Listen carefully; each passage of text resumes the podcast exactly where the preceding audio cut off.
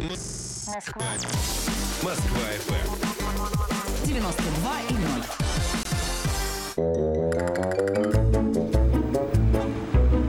Бабушка and vodka. Я люблю есть картошка. Ja, спасибо. Иностранности с Полиной Ермолаевой. Всем привет! Вы слушаете программу «Иностранности». Меня зовут Полина Ермолаева, и каждую неделю я приглашаю в нашу студию иностранцев, которые по разным совершенно причинам переехали в Москву. Сегодняшний гость живет тут очень давно. Может быть, это человек, который вот из всех гостей, которые приходили сюда, дольше всех в России живет. У меня в гостях француз Пьер Кристиан Браше. Пьер, приветствую. Здравствуйте. Эм, Во-первых, э, интересно, за 30 лет, да, где-то примерно вы 30 живете? лет. Не примерно 30 лет. Вот что у вас больше, французского или русского теперь уже? Вы про языку? Нет, вообще, вот в голове, в менталитете. Вот, вот, вот Ой, кем вы себя больше Нет, чувствуете? бросать Русским? французскую культуру и думать, Французскость. и мыслить. Давайте так очень назовем это, французскость. Поэтому, да, французскость однозначно осталась очень сильно. А, Но, тем не менее, естественно, вот 30 лет — это половина моей жизни, поэтому это не, это не слабо. Расскажите, что вас привело, соответственно, в каком году? В 90-м, да, в, Ну, я э, в Россию? Первый раз приехал сюда в феврале 89 года. Так, для того, чтобы что? А, для того, чтобы открыть а, для крупного а, французского издательства здесь СП тогда. Вместе с совместно... это корпункт или что это такое? Не, не, не, нет, это было э, вот было французское издательство, которое в э, 80-х годах издавал книгу Горбачева э, «Перестройка», и после этого э, ЦК КПСС искал э, с кем э, советские художники и, и типография «Красный пролетариат» могли подписать договор с компанией, с западной компанией для того, чтобы создать совместное предприятие.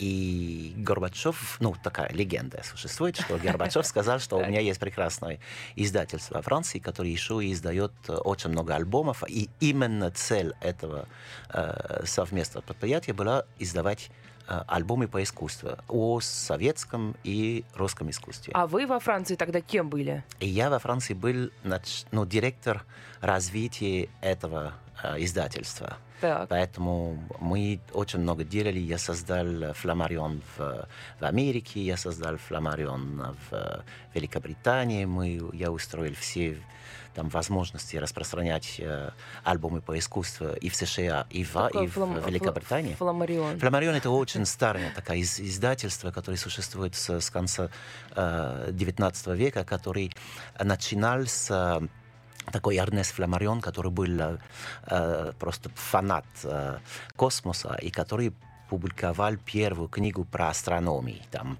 планеты и так далее. И это, это стала очень популярная книжка, и он решил, что он будет продолжать. И они очень быстро, они, э, он э, начинал собирать искусство, потому что он был еще и, и ну, такой любитель искусства, э, заработал деньги, и вот начиналась вот эта империя, которая длилась до, там, ну, они продали компанию где-то в 15-20 лет назад.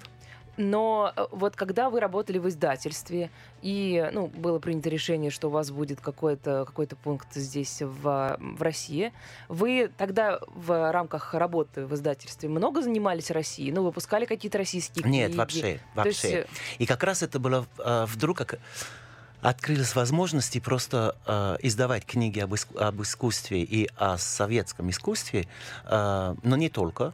И надо понять, что тогда это было достаточно модно, потому что перестройка уже, и несколько э, издательств, там Темс Хадсон в Великобритании, там э, уже выпускали несколько книг э, достаточно важные. Исторические? О, ну, тип, о, Или о культуре? о- не только о культуре, в основном э, о том, ну, об искусстве до 20-30-х годов. Э, ну вот там вся вот эта вот этот, э, э, вот этот, Ну, период, период. этот период, там, Я- и Малевич, и Гонжарова, и так далее. Вот это было достаточно модно, и Попова. И вот э, мы приехали сюда, э, создали эту компанию и начинали издавать книги. Мы издавали э, альбом Малевич, э, советский костюм, э, и какой-то момент, э, это уже в 92 году, э, была выставка Матисса в, э, в России, и я решил, э, ну, мы, мы встретились с, э, с прекрасной таким автором э, Наташа, которая Семенова, которая просто э, с кем мы делали первую книжку о Матиссе в России, и я тогда нашел в Париже э, переписки э, Шукина и Морозова э, вместе с опубликованные? которые были не опубликованы.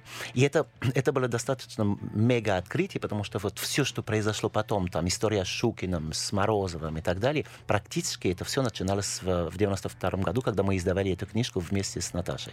Мне не очень э, как-то представляется четко, как можно найти какие-то переписки, какие-то рукописи, которые лежат, ну где, где, где? Они Ну, же лежат не в доме в каком-то заброшенном, они- да, чтобы нет, они, нет, к ним нет. никто не дотрагивался. Нет, дело в том, что у, э, у Матисса был э, внук э, такой Дютюи, его фамилия, и он, э, они сохранили все архивы Матисса. И в том числе, когда я у Дютюи был, он, э, он мне сказал, вы знаете, у нас есть какие-то письма там, от каких-то коллекционеров, но мы никогда не, не смотрели на самом деле, что это, давайте там посмотрим. И вдруг мы, мы понимаем, что там есть э, заказ музыку и, и танец, который Шукин просто сделал. Есть там много, много очень интересные моменты. И это было, это позволяло просто понимать вообще, какую роль, э, какая роль играет коллекционеры э, и каким образом художники просто не могут жить без коллекционеров. Вот. Я, я не знаю, если И это так- связано вы с, так- моей, с моей Добренько да. улыбаетесь. Я э, нашим слушателям э, поясню, что наш сегодняшний гость тоже является коллекционером, поэтому он немножечко и про себя в этот момент э, говорит. Да не только про себя, это вообще про, про себя, потому что э, надо понять, что э, браше по, по-русски это Шукин, это Шука. Я прочитала про это, но я не Шука, очень понимаю, почему. Петр есть, Шукин это есть Пьер Браше, поэтому и- ну, то есть получается, что э, как щука будет по-французски? Броше. А, прям вот так и будет. Да, да, есть да. Даже... И поэтому вот, э, э, вот ну, Браше Шукин было достаточно любопытно для того, что вдруг ощущать себя э, как коллекционер. Ну вот если Шукин был коллекционером э, французского искусства начала 20 века, я стал э, как Браше э, коллекционером русского, советского и русского искусства начала 21 века уже. Давайте воспроизведем вот картину. 89 год. Вы из Парижа, Да. в Париже вы тогда жили, приезжаете в Москву, и что вы видите? Как вы себя ощущаете? Эм, Насколько ваше представление о России, которое вы имели в своей голове, да, исходя из, эм, не знаю, чего, эм, каких-то рассказов в прессе, наверное, да, там каких-то фильмов, э, рассказов друзей, может быть, которые побывали здесь уже. Но насколько вот рушится ваша картинка Ну, реальности? Вы знаете, э, рушится и не рушится, как ни странно. Э, Во-первых, э, у меня папа э, преподавал физику в Академгородке в э, в 69 году в Новосибирске, и он был в ноябре 69 года, он был на параде в, на Красной площади. Вот. То есть какое-то представление в семье имелось, ну, Прекрасное гораздо более близкое, Прекрасное да? представление. Так, Потом я интересно. я начинал учить русский язык, мне было э, 14 лет. То есть вы и- еще не без русского приехали? Ну, у меня был уже, да, слабый русский, но тем не менее были, были какие-то базы. Нет, ну гораздо проще восстановить что-то в своей Конечно. голове, достать откуда-то из глубины, чем заново. всё Конечно, учить. конечно. И вот ам, после того, что я э, вот начинал говорить по, по-русски, естественно, посмотрел все, что было тогда в, во Франции э, о России. И таким образом у меня были достаточно мощные представления о том, что, что такое Россия через кино, однозначно, да.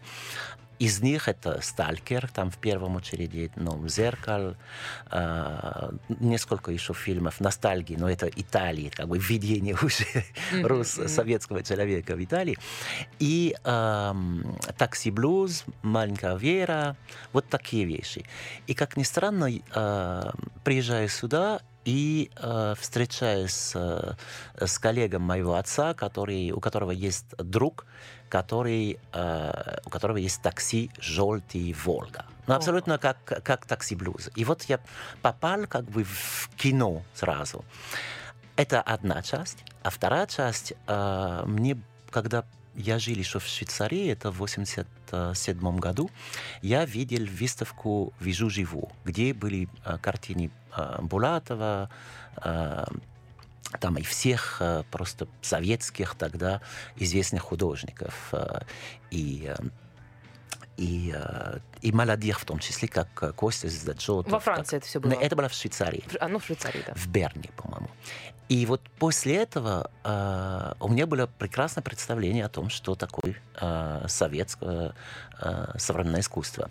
Приехал сюда, э, встретился с моей супругой, которая была дочка э, коллега моего отца. Я, короче, я Ну, познакомился это с... потом она стала супругой? Или она, она, потом, уже- она потом. На, на тот момент Но была. просто, просто я с ней познакомился через, э, через э, ее отца, поскольку он, я, его, я с ним познакомился, мне было 14 лет, когда он приехал во Францию. Так. Вот. И здесь в России он жил, соответственно, и вы И он- они жили здесь, э, меня пригласили в гости, я приехал и познакомился с Аннушкой. И Аннушка была... Они русские, Они русские. да. И Аннушка была художница. И я вдруг ей говорю, там есть какие-то молодые художники, я слышал, там чемпионы мира, Костя Заджотов. Она мне говорит, ну, конечно, это мои просто соседи. Они, мы все работаем на чистых прудах. И вот через уже в 89 году э, и начало э, 90 году я уже абсолютно в, в этом я- живу в кино. вы сра- нет, я ну, живу а в вы- кино, потому а что у меня сразу есть погрузили. такси желтый, как, как, в, как в такси блюз. Э, Прекрасные девушки, как э, маленькая Вера. И еще я э, общаюсь со, все- со всеми художниками, которые через год создают вот этот ну, ре- революция, которая в 91 году появится. Просто как удивительно вас сразу жизнь погрузила в ту атмосферу, ну, которой вы интересовались. Вы же тогда уже искусством э, Ну да. эм, интересовались, вам все это было очень интересно, это, конечно, удивительно. Давайте сделаем сейчас небольшой перерыв, а, буквально несколько мгновений, и мы продолжим рассказывать э, эту историю. Иностранности с Полиной Ермолаевой. Oh, babushka and vodka. Я люблю есть картошка. Yeah, спасибо. Иностранности с Полиной Ермолаевой. Вы слушаете программу «Иностранности». Мы продолжаем. Я для всех, кто к нам недавно присоединился, напоминаю, что сегодня у меня в гостях француз Пьер Кристиан Браше, человек, который 30 лет живет э, в России, занимается коллекционированием современного российского искусства. Собственно, свою историю он нам э, до перерыва рассказывал. Пьер, значит, приехали вы в Россию, попали в э, среду художников, роман у вас там был. Эм, Ну, есть. До сих пор. В общем, атмосфера, правда, такая какая-то э, сумасшедшая. Но вы э, создавали издательство в России там 90-х годов, начало 90-х. Издательство это все равно ну, бизнес. Да? Да, ну, так да, или да, иначе. да, да. Вот, хоть и такой высокоинтеллектуальный, скажем так, но бизнес. В, в те времена вести бизнес в России это было, ну, мне кажется, довольно проблематично. Я не была, не вела. Как у вас все складывалось? Потому что, ну, во Франции, наверное, тогда уже были какие-то понятные, ясные правила, что, куда, как налоги платить, что делать э, и так далее. А в России была полная же сумятица. Ну, не надо забывать, что это было совместное предприятие, поэтому были советские э, партнеры, которые тоже помогли все-таки э, понимать, что происходит. Ну, они сами не знают, как бизнес делать. Нет, но они знали, как решать какие-то вопросы там. Так. Как снимать э, фотографии в музее, как получить разрешение. Вот все это они взяли на себя. Но мы в 89 году в августе подпишем договор, там создаем вот этот совместное предприятие, а в 91 багу- году бабам. В августе все конец. И я здесь живу, и у нас был э, офис в квартире Луиса Карва- Карваляна на Тверской. Дом 9 – это такой прекрасный дом, который прямо с... э, ну, следующий дом, если вы поднимаетесь по Тверской, после теле- телеграфа. Так. Дом принадлежит ЦК КПСС, естественно. А вдруг в, в октябре или в ноябре э, 91 года э, стучат у двери, и э, кто-то, от- там, кто-то откроет, меня нет, я живу совсем недалеко. И пришла э, много э, детная семья, там мама, папа и еще шесть детей. Так. И они говорят, у нас есть прописка. Уже Советский Союз не существует. Им дали каким-то образом прописку. И я приеду Вот через... как квартиры Щас, получали щас, на Тверской. щас, щас. Я приеду, я прихожу через там буквально полчаса и понимаю, что действительно у них есть прописка. Я говорю, ну все, уходите отсюда, потому что у меня тоже прописка. И мне говорят, это не прописка, вы просто здесь зарегистрированы. Я уже начинаю понимать, что о-о, что-то... Возможно, я что-то недопонял. Вот, пришла милиция, вот начинали там большая борьба с, э, с властью, там. И э, я давно понял, что на самом деле э, телевидение, пресса, радио всегда поможет. И я был в, э, Ну, в город 20, там, 30 лет назад, мне кажется, гораздо больше была Ну, власть этого. всего, да. Так. вот, и я понимаю, что уже нам работать нигде, непонятно, куда идти. Уже наши советские друзья уже не понимают тоже, что происходит, потому что это новый парадигм, новая жизнь, новая экономика. И вдруг обнаружил, что э, Ельцин уже уезжает в Париж. И моя подруга из э, второго канала телевидения просто э, быстренько пришла, я ей звонил, и она снимает вот как живут компании, французские компании в, в- новом э, Мире. И говорит, что мире. вот И она говорит, вот э, наш э, пр- известный из- издательство «Фламарион», вот их компании совместные в, э, в России, вот э, их выгнали, и, потому, и там живет сейчас. И она снимает, это было бы абсолютно нереально, потому что они жили тогда в четырех комнатах, а у нас было две комнаты, где мы про- просто продолжили работать. Мы с ней договорились, с этой семьей, что вот давайте пока мы не знаем, куда Они девать. вообще какое-то имели отношение к этой квартире когда Да, они имели отношение, как, э, как всегда. Там кто-то их прописку, потом э, их выгнали оттуда, там, отдали квартиру где-то в Бутово, и э, кто-то получил эту квартиру. Но вот это было А, то есть тогда... остались какие-то документы, да, Конечно, они там конечно. что-то припрятали. А у них была, а, у них была возможность, потому что шесть, э, шесть детей, и, и было огромно, 200 метров. Как же интересно, как же интересно, живут ли они там сейчас? Нет, нет, там дав- давно они не живут, они сразу где-то через год я, я узнал, потом они получили квартиру действительно в Бутово, и они и кто им прописку делал, просто получили эту квартиру. Ну, каким-то А, ну, это обычный... была, была такая- схема там Да, да, да, схема, которая, ну, прошла достаточно э, распространенная такая схема. Я, ну, честно Вот. говоря, впервые слышу, но охотно верю. Так. Вот, и, эм, и вот тогда я понял, что действительно что-то что новое по- появится. И вот, вот этот момент, на самом деле, э, это, было, это было тяжело, потому что потом мы нашли, в конце концов. Да, я, я начинал про телевидение, и вдруг э, Ельцин появится в Париже и покажет вот этот репортаж, что вот э, бедный Пьер Браше просто выгнали, ну, живет там с, с семьей, там, с детьми, которые писают на, на, на пол каждое утро. И вот, вот жизнь такой ком- компании. Вот сле- следующий день э, мне звонят из мэрии и говорят, да, мы не поняли на самом деле, что произошло, там, э, давайте, вот есть ря- ряд помещений, вот вы можете арендовать вот или там, или там, или там. Вот. И в конце концов нашли, где, э, куда э, идти и продолжать работать. Это одна часть, да, вот бизнеса.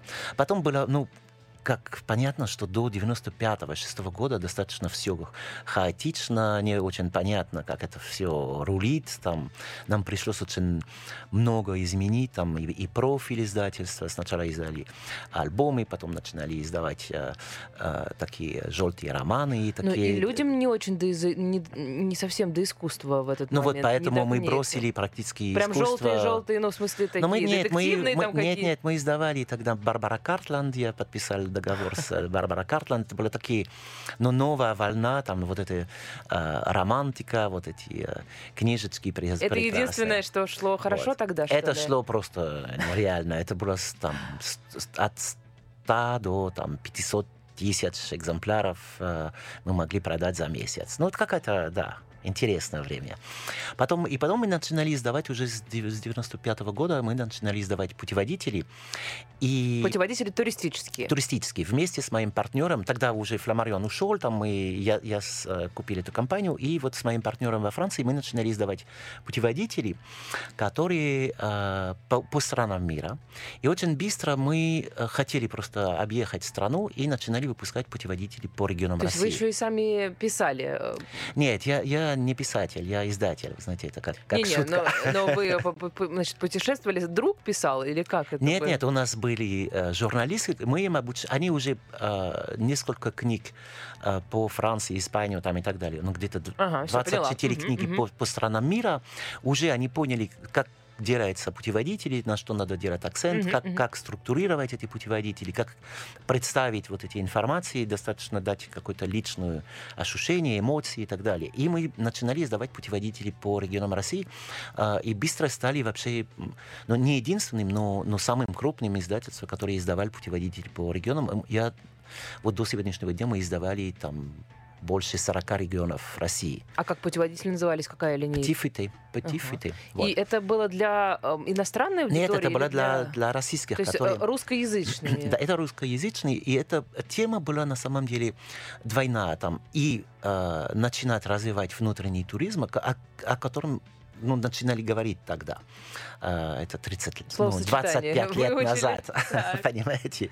И, а второе, это было э, каким-то образом для администрации этих регионов возможности э, сделать э, пиар, просто показать, что у них в регионе. Потому что ну, до сих пор э, достаточно мало информации о регионах, там, где путешествовать, и мы знаем только регионы, которые ну, Ну, всем супертуристические, известны. да, да. И мне очень, я очень рад сегодня, что вот до сих пор там никто не, э, не пробил мой рекорд, там, хотя есть По количеству, 85... в смысле, Да, да. э, по посе- По количеству. выпущенных путеводителей или посещенных регионов? Ну, посещенных регионов, я думаю, что есть люди, которые больше путешествуют, но по количеству путеводителей нет ни одного издательства в России, которое издавали больше, чем 40 книг по России, по регионам. Я нашим э, слушателям по секрету скажу, что Пьер ведет программу на телеканале «Культура», которая посвящена путешествиям. Как она Но называется? не совсем путешествие, называется... Изучением России. Давайте, Моя любовь быть, так? Россия это, об, эт- это больше об этнографии, или больше Про, даже про людей. о культурах, да. Потому что, э, если честно, есть такая, э, ну, ка- такая гордость в России, которая вот у нас самая красивая страна, да. Но Я- почему, я мы не- мы не знаем. Я не верю в это. На самом деле красота это такая тонкая такая тематика, и э, как француз я не могу говорить, что Россия э, красивее, чем Франция. Я извиняюсь, конечно, но мне Очень казалось... плохо, очень Я плохо. понимаю, я понимаю. Но э, и, и причем вот что, что абсолютно невероятно прикольно в, во Франции, что вы ездите там 100, от 100 до 300 километров, и вы меняете полностью, вот, меняется полностью пейзаж. А в. России А в России, если ты не... тысячи, и Да, все и, не, и не пересекаешь ни одной деревни. Вот, вот это разница. Но что здесь мне очень всегда э, интересовало, что, что где ты ни был, все говорят по-русски. но культуры абсолютно разные. И вот именно вот эта про- программа на культуре, это о том, какие существуют вот разные культуры в, э, по России. И культура это, это очень такое, это не значит народов, да, потому что есть, есть, другие, есть и разные народы, но даже у русских это изумительно, как, э, как русская культура меняется от э, Архангельска до, до Воронежа или Ростова. Там это, это, это разные русские, понимаете, это даже го- говоры разные там. Но это меня всю жизнь удивляло, ну, понятно, что это связано с историей, Э, меня всю жизнь удивляло, что Россия такая огромная, и правда все говорят на русском языке одинаково. Понятно, что есть какие-то свои слова, есть э, какие-то, ну, такие м, акценты, ну, диалекты, да, давайте скажем. Э, Там кто-то акает, кто-то Но есть и окает языка и так далее. есть, Но, э, яз- да, но все понятно. В то время да, как да. какой-нибудь там Испании, ну, Франции тоже, да, ты можешь приехать в другой регион и, будучи французом, плохо разобрать. Но во Франции, говорят? во Франции тоже есть акценты, и мы можем узнать. И Вы, вы бы сказали сегодня, вот мы уже э, там 20 минут общаемся, вы бы сказали «ага», я бы вам сказал «вы из Урала» или, или на востоке Урала, потому что «ага», вот типа когда, типа «ага», вот «ага», Ага. это то, что... Вы, вы «а-а», а вы не, но вы не «ага». «Ага» — это абсолютно такой уральский и, и, сибирский такой ответ. Это Да. Давайте сейчас сделаем опять небольшую паузу. Нашим слушателям я напоминаю, что сегодня мы изучаем французские странности, вернее, через Пьера изучаем а, свои странности. Буквально несколько мгновений, и мы снова будем с вами. Иностранности с Полиной Ермолаевой. Москва FM. Старая Новая Москва. Поселение Щаповское. Деревня Сатино-Татарская. В 10 километрах к юго-западу от Подольска, рядом с селом Сатино-Татарское, виднеется вал Перемышля. Об этом летописном городе я вам уже рассказывала. Среди местных особняков прикупил себе дачу известный столичный пекарь Иван Филиппов. На Тверской улице у него была булочная. Именно там выпекались самые первые и самые ароматные в империи булочки с изюмом. Прошло немного времени, а филипповские калачи и сайки стали любимым лакомством москвичей. А сам Филиппов официально государевым поставщиком. По легенде, дом под Подольском был построен для цыганки Азы, его любовницы. Но скоро он охладел к девушке и бросил ее. От горя цыганка выбросилась из окна и погибла. А сейчас, как любят страшить туристов местные жители, по старинной усадьбе бродит ее призрак. Может, оно и не случайно. В особняке сегодня медицинский центр. Локация. 35-й километр от МКАД по Калужскому шоссе. Текущий статус. Особняк Филиппова. Невыявленный памятник культурного наследия. Усадьба в полуразрушенном состоянии. Доступно. Москва FM. 92 и 0. Oh, babushka and vodka. Я люблю есть картошка. Yeah, спасибо. Иностранности с Полиной Ермолаевой. Вы слушаете программу «Иностранности». Меня зовут Полина Ермолаева. В гостях у меня, напоминаю, француз Пьер Кристиан Браше. Пьер, вы объехали всю Россию. Мне вот что интересно от вас узнать. Вот прям взяла ручку, сейчас буду записывать. Какие ваши любимые регионы, ну, как раз вот с точки зрения э, культуры, с точки зрения людей, там, которые живут в этом регионе? Какие вот самые необычные, самобытные, куда стоит съездить? Хох. ам, ну, это зависит от того, а, сколько времени у вас есть, раз, а, сколько у вас есть денег и где вы живете. Если вы живете в Москве, а, вокруг Москвы столько всего, и это все доступно, есть дороги, и можно найти везде гостиницы, причем не очень дорогие. Есть, естественно, дома отдыха, это отдельная история, но просто если путешествовать, как я путешествую, сидишь за рулем, там взял э, э, маленький рюкзак и, э, и резиновые сапоги и поехал. И вот ты можешь там по Волгу, ты можешь там, есть, есть прекрасный Тутаев, э, если поехать через Переслав-Залесский, обязательно там до Ростова, потом обязательно на запад, там роскошный монастырь э, который называется Борис, ну, маленький, маленький городок, который называется Борисоглебский. А, но если вы направо, можете из э, Переслав-Залесска, вы можете найти такой тоже чудесный маленький город, который называется Юрев-Польский, где есть роскошный вал, прекрасная коллекция э, там э, скульптуры, деревянной скульптуры, там, ну, почти северной, э, и, и прекрасная такая маленькая церковь. э, Ну, такой, и причем, если вы еще до этого мудритесь э, смотреть э, э, «Золотой теленок», вы понимаете, что вот этот фильм снимали в этом деревне. И тогда, ну, это не деревня, это уже городок. а, Поселок, может быть. ну, не, не, не, я это, не это, знаю. Ну, это, город, это город, наверное, да, это город, да. Ам, И вот, вот тогда, значит, я всегда говорю, когда есть возможности смотреть кино, который художественный, а, который там был снято в каком-то городе, посмотрите это, потому что вы тогда проходите уже в город с, с воспоминанием кино. Я очень люблю, я, я часто говорю, вот когда мне задают вопрос, почему ты любишь искусство, я всегда объясню, что вот искусство для меня это возможности смотреть на мир через картины или через фотографии, через скульптуры, через э, там кино, которые э, было сделано об этих, о тематиках или о, о том, что ты видишь э, постоянно. И вот этот, вот этот кайф, э, так как бы вход в, в реальность через искусство, это абсолютно, это ты кайфуешь все время. Это, это абсолютно там железно. Если что еще? сказать, что что-нибудь, да, что-нибудь не, не вокруг Москвы, а вот, например, есть там три недели отпуска. Вот сейчас у многих, э, ну там, летние какие-то отпуска. За границу, допустим, не съездишь, да? Да. Вот э, что, что-нибудь такое поэкзотичнее. Но очень экзотично, но русское, это север, да, это Вологда или север Костромы, если вы ездите через э, С- Слудянское и дальше туда, Галич, Галич, роскошные такие озера, роскошные места. Это уже чуть-чуть дал- далеко, да. Есть Воронежский тоже, вот там прекрасный пещере, прекрасный, прекрасный дон, просто все, все прекрасно.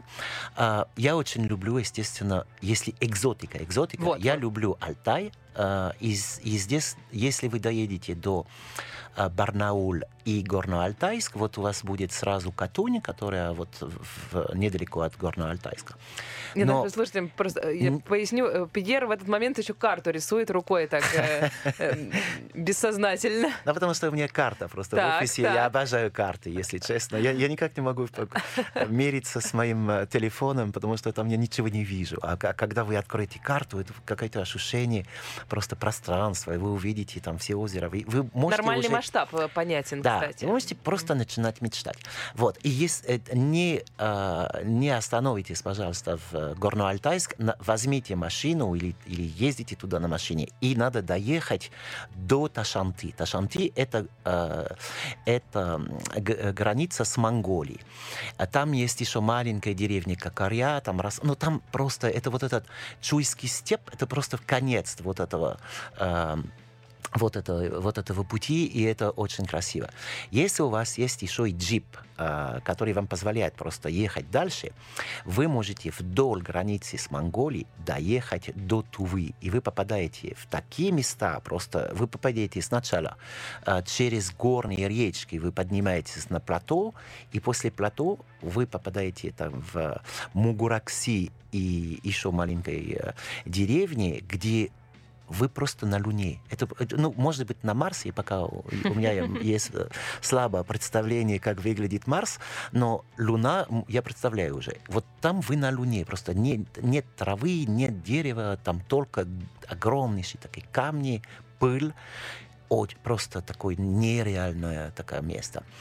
И Тува это ну, Тува это фантастика. А Тува это фантастика, потому что, особенно вот в середине августа, я не знаю, будет ли в этом году или нет, есть такой э, абсолютно э, яркий э, праздник, называется Наадим, э, когда в- просто весь э, тувинский народ собирается для того, чтобы посмотреть их борцов. Просто э, вот этот... э, Есть такая э, такая борьба, которая называется хуреш, и это национальная борьба, там э, в Туве больше любит э, хуреш, чем футбол или баскетбол или э, теннис или э, дзюдо, и это, это просто вот спорт такой, и, и все такие борцы красивые, такие мощные, так, это похоже на сумо, и причем у них еще вот, абсолютно э, э, нереальные такие э, секси трусики э, шелковые и очень секси э, такой э, не майка, потому что это ну, такой даже не знаю, как это назвать,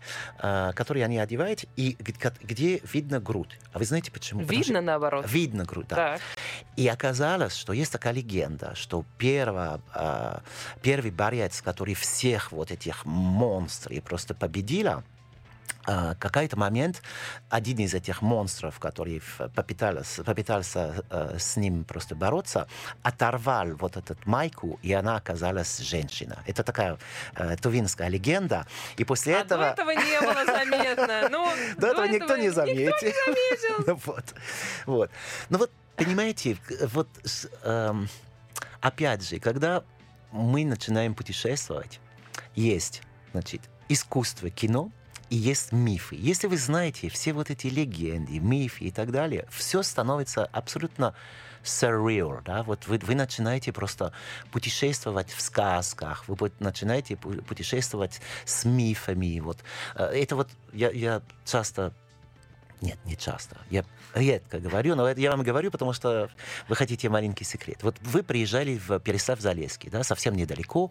Вы понимаете, что вот есть какие-то монастыря, там, ну, окей, там Петр Первый сделал ботик, там первый, ну, все-таки первый корабль в- для э, русского флота, и вдруг вы понимаете, что там есть ряпушки. Ряпушки, ну, такая маленькая рыбка, а, который, к сожалению, не можно попробовать и дегустировать в- во всех ресторанах, но вот эта ряпушка, это была а, любимая ряпушка и Ивана Грозного, и Петра Первого. И представляете, что вы приезжаете уже не просто в город, а вы приезжаете в город, где есть озеро, и, и где есть вот этот деликатес, который ценил уже Иван Грозный и Петр Первый. Вот, вот это даст какой-то новый Да-да, мне даже мурашки да, я, я вижу, вы как-то... вот. вот это и есть как раз вот этот кайф от путешествия. Вот это то, что мне нравится, да, или приезжать вот в Коми. Вот Коми прекрасный тоже регион, где каждый год есть э, праздник, вот, к сожалению, уже все прошло, потому что это э, 7 июля во время Петровщина, вот день, день, э, день Петра, э, 12 извините. И эм, Илинден, который неделю до этого в, э, в, в городе Ижма.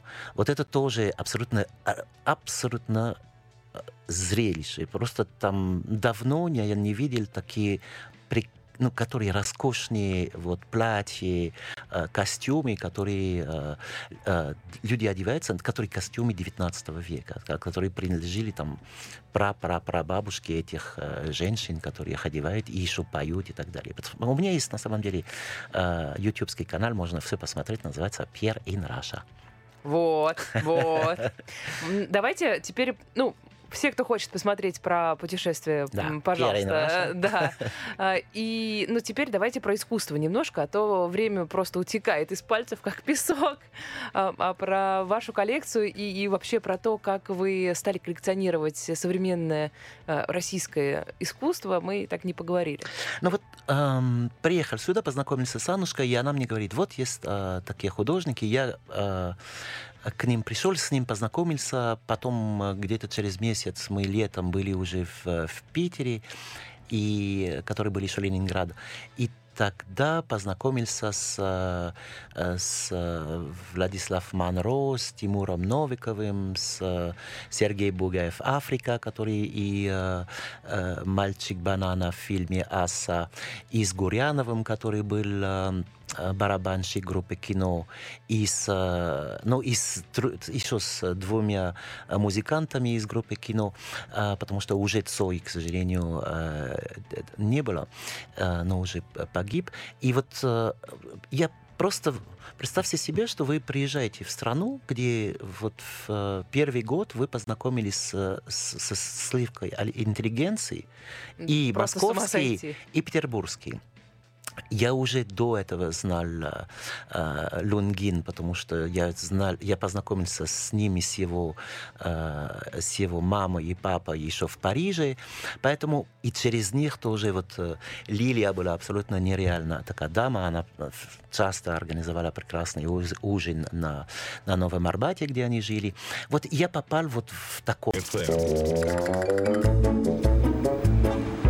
Oh, babushka and vodka. Я люблю есть картошка. Yeah, спасибо. Иностранности с Полиной Ермолаевой. Ну что, мы продолжаем. Э, Напоминаю нашим слушателям, что это программа иностранности. Меня зовут Полина Ермолаева, и я регулярно, каждую неделю приглашаю в эту студию иностранцев. И сегодня у меня в гостях француз Пьер Кристиан Браше. Э, Пьер коллекционирует предметы современного искусства. Об этом мы как раз и говорили до того, как уйти на перерыв.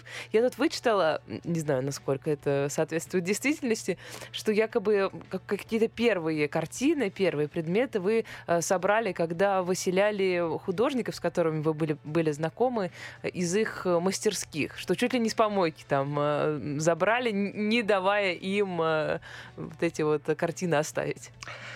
А, ну, вы знаете, там ст- столько уже слухов о том, как появится Так здорово, вы создаете свои легенды. Помните, вы рассказывали про то, как здорово знать легенды, если ты путешествуешь? Вот вы то же самое делаете. Но я, на самом деле, картины я приобрел следующим образом. А, Первые а, покупки были сделаны в а, галерее, а, которая тогда называлась Первая галерея. Это галерея, которую создал а, Айдан Салахова, еще Александр а, Якут и Женя Мита. Да, вот известные такие легендарные даже э, такие личности в, э, в области искусства в, в конце э, Советского Союза. И после этого был в, э, на Чистых прудах, поскольку Анушка была, у нее была там мастерская, и я действительно там э, лечил от э, гриппы, там, э, выпивая целый стакан э, граненой водки с, э, с перцем и с луком. Э, ну, вот и общался с, э, с этими фантастическими людьми, которые еще раз там были на баррикаде, которые были в, на Лубянке в 91 году. Вот тот момент, когда меня не было почему-то. Я уехал в, в начале июля и вернулся в конце августа. Вот, а- вот этот Все самое интересное пропустили. да, да, я, я как любой романтик, который пропустил э, 12, 12 год э, быть на, э, на войне просто. Я как и романтик просто пропустил тоже вот этот момент август. И вот надо понять, что вот Шести пруды это, это было очень такое мощное место, потому что там делали выставки, там э, несколько очень известных художников пришли, там, в том числе Кунелис, в том числе, которые пришли просто после выставки, после... И они э, и, и это был вот та- такой центр вообще э, обмена идей там, и так далее. И так и какой-то момент просто этот дом, где они жили, это был сквот, да, этот дом э, решили просто снести, и, мне, и а ни у кого нет машины, это 92 год, и надо как-то спасать все, что есть. И действительно мне... Дом действительно снесли? Да, дом действительно снесли. И я помню, что последние работы, которые э, мы с Костей Зачетовым просто э, вывезли из этого дома, э, уже крыши не было. И я помню вот этот огромнейший удар вот этих э, шар, такой металлический шар для того, чтобы сломать дом. И когда ты, ты на пятом этаже, и ты, с- ты чувствуешь, что дом просто треснет, это было очень мощно. Но вот и кое-что я тогда, я тогда купил у всех, потому что я... Ну, вот- за копейки, я уверена. ну, а за копейки? А сколько стоят вещи, которые на Никому улицу не нужны, никому не на нужны? тот момент, К- да. Кто был там? Нас было двое. Там Андрей Ерофеев и я. Никто не пришел там, никто не, не, не помог это все. Да я и, много ну, у увез. всех свои какие-то были проблемы в это время. Конечно, Тогда, конечно. ну, это все-таки такое время, когда, ну, искусство, там, не знаю, художники, наверное, последние, о чем, э, ну, большая часть людей думает, Ну да. решая свои какие-то... Хотя, хотя именно вот эти работы, мне кажется, очень важны, потому что были такие вещи, которые, а, ну, просто абсолютно отражают вот этот момент как раз. Вот когда, э, когда треснет вот этот... э, Или когда ты чувствуешь кон- абсолютно конец вот э, Советского Союза и, и, и новое, и появление новой экономики. Это было абсолютно четко понятно.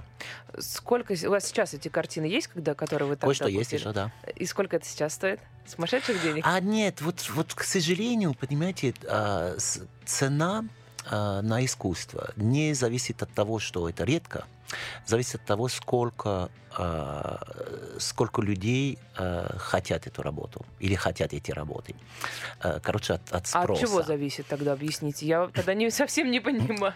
Но есть вещи, которые э, с точки зрения э, культуры, они очень важны. Но в, э, сегодня в России, к сожалению, до сих пор очень мало коллекционеров. Очень мало людей просто чувствуют, что э, нужно поддерживать эту культуру. Э, очень часто, э, причем есть э, ассоциации каких-то э, перформансов, каких-то акций, которые с- связаны с искусством, и все говорят, что вот если это современное искусство, тогда это мне нужно, да, вот типа, типа если современное искусство это тот э, э, сумасшедший, который себе э, Прибивает. прибивает в- на Красной площади э, э, ну, кусок э, тела, э, это... Как вы элегантно. Ну вот, Так. нет, нет, я, я, я, я просто не умею э, мать, поэтому извините. И, и по радио это неприлично все равно. А, и поэтому есть много говорят, если это есть современное искусство, э, тогда нам это не интересно. И действительно, э, до- достаточно сложно разо- разобраться вообще, что современное искусство, что акции, что политические акции и так далее. А, И в этом случае, из- в том числе из-за того, что а, есть ощущение всегда, что вот мы не понимаем, там, какое будущее будет здесь, там, стабильно ли все это и так далее. И для того, чтобы собирать, надо все-таки, действительно, я, я рассказывал, что надо э, думать о своих внуков, правнуков, что они будут гордятся, что был такой прадедушка, который этим занимался, который ценил культуру и, и понял, что вот жизнь, она очень маленькая, она очень быстро проходит. И если ты не общаешься с людьми, которые создают эту культуру сего- сегодняшнего дня, ты пропустишь очень много всего. И меня всегда а, вот и это уже из с, с момента, когда я начинал жить в Париже, мне 21 год, я встречаюсь с последними вот динозаврами. Вы, вы, вы боялись сегодня меня звать динозавра в, в России, который живет уже 30 По лет. телефону, когда мы разговаривали. Понимаете, вот эти люди, которые... Я встретился с людьми, им было уже 80-90 лет, которые э, вспомнили еще 30-40-х годах в Монпарнас, да, и э, тогда я думал, блин, а я пропустил этот момент, вот э, жизнь в Монпарнас, когда ты сидишь в Ла Куполе, ты, э, и, и здесь сидит э, Модиглиани, и здесь сидит Пикассо, здесь э, сейчас придет э, брак э, и так далее, да. Потом люди в России, у них была такая же, да, почему я, э, почему мы не жили во время Маяковского, мы бы с Лилией Брейком общались, общались там с Родченко, со Степановой там, и так далее. А когда я приехал сюда, я общался с Монро, с Тимуром Новиком, там, с, с группой кино, с э, режиссерами, которые создали эту культуру. И это не надо, не надо сильно стараться. Они здесь, они живут, они делают выставки, покажут кино, можно с ним общаться. И можно от этого стать богаче. Богаче эмоционально и интеллектуально. Ну, Я напоминаю, а, почему мы об этом говорим. Э, Мы пытались э, понять, ну я пыталась понять, а вы пытались объяснить, э, от чего зависит стоимость э, того или иного предмета искусства. от того, что очень много людей хотят этого искусства. Для этого А, нужно, чтобы этого. один коллекционер просто начинал собирать, для того, чтобы художник мог работать дальше. Да? Ему нужны То есть деньги. сам коллекционер может повысить цену просто потому, что потом- именно этот коллекционер выбрал именно... Ну, от, от выбора коллекционера очень много зависит, потому что есть коллекционеры, которые могут собирать, и их выбор не так важный, но мы сейчас знаем, э, нас, ну, где-то 15-20 может быть, 30 важных коллекционеров в России, которые действительно... Мы собираем практически одно и то, одних и тех же художников. Поэтому что собирать сейчас? Ну, есть 25-30 художников, которые всем известны. Мы их собираем, мы их поддерживаем. И э, уже музеи начинают их показывать. В, как, Вот можно вашу, вашу коллекцию увидеть где-то? ну да, я покажу достаточно часто. Я, я сделал первую выставку в 2007 году в Московском музее современного искусства. Тогда была на Ермолаевский. Потом я показывал другую часть коллекции, которые э, мы показывали тоже в МОМА, тоже в э, Московском музее современного искусства, но уже на, на Петровке. И буквально там 4-5 лет назад я показывал в, э, в музее мультимедиа у Ольги Свибловой. Я показывал на три раз, два, три. Да, на три этажа э, где-то 250 вещей, в том числе иконы шест- в- 18 века. То есть не я только современное да, да, я, мне пон- понравилось вот это смешение как раз. Сколько у вас предметов? Ну, где-то 800. 800? Да, а но это все, это это счита- храните? А я храню в разных э, складах. Правда, только задумалась, что это же надо где-то хранить все. Да, но это, это, это не так сложно. Это, Нет, ну знаете, и тоже что хранить-то хочется где-то вот перед глазами, чтобы можно Нет, но дома у нас много висит, естественно. И, Не и я меняю. В офисе я меняю регулярно, там вот эти вещи. А, И, конечно, хотелось бы показать почаще просто. А, Особенно хотелось бы показать, вот что мы что я сейчас приобретаю, потому что, поскольку я приобретаю, приобретаю только молодых, там мы понимаем, что вот то, что сейчас еще неизвестно, вот факт, и для художников факт, что э, они уже в моей коллекции, и в коллекции там ряд известных коллекционеров, это очень важно. А можете вот какие-то имена назвать э, нынешних молодых э, художников, которых мы, может быть, услышим прям громко во всеуслышание? Там лет через 10. Ну, ну да, есть, э, есть художники из Воронежа, которые я очень люблю уже несколько лет. Ну, я первый, кто у них приобрел работы, это Горшков, Гаршина, там. Э, Есть художники из Питера, которые очень неплохие тоже. Из Краснодара тоже э, достаточно симпатичные, как эм, Людмила, там фамилия Баронина или не помню. А в Москве очень много. Там в Москве, ну, очень много, не очень много, но в Москве есть ряд художников, которые э, выставляют или в проекте «Старт», или в, э, в очень красивое место Рихтер на Пятницкую. Э, Там есть ряд мест, которые, где можно увидеть уже молодых художников.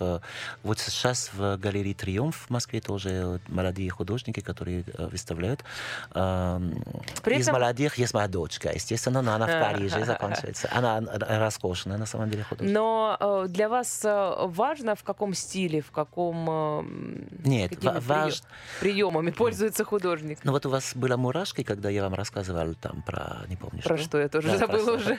Вот, вот что важно, что когда ты войдешь на, в, в- галерею или там в какое-то там место, где, э, где выставка, и ты увидишь работу или несколько... Я, я не люблю видеть одну работу, мне очень сложно определить, там, важно, не важно.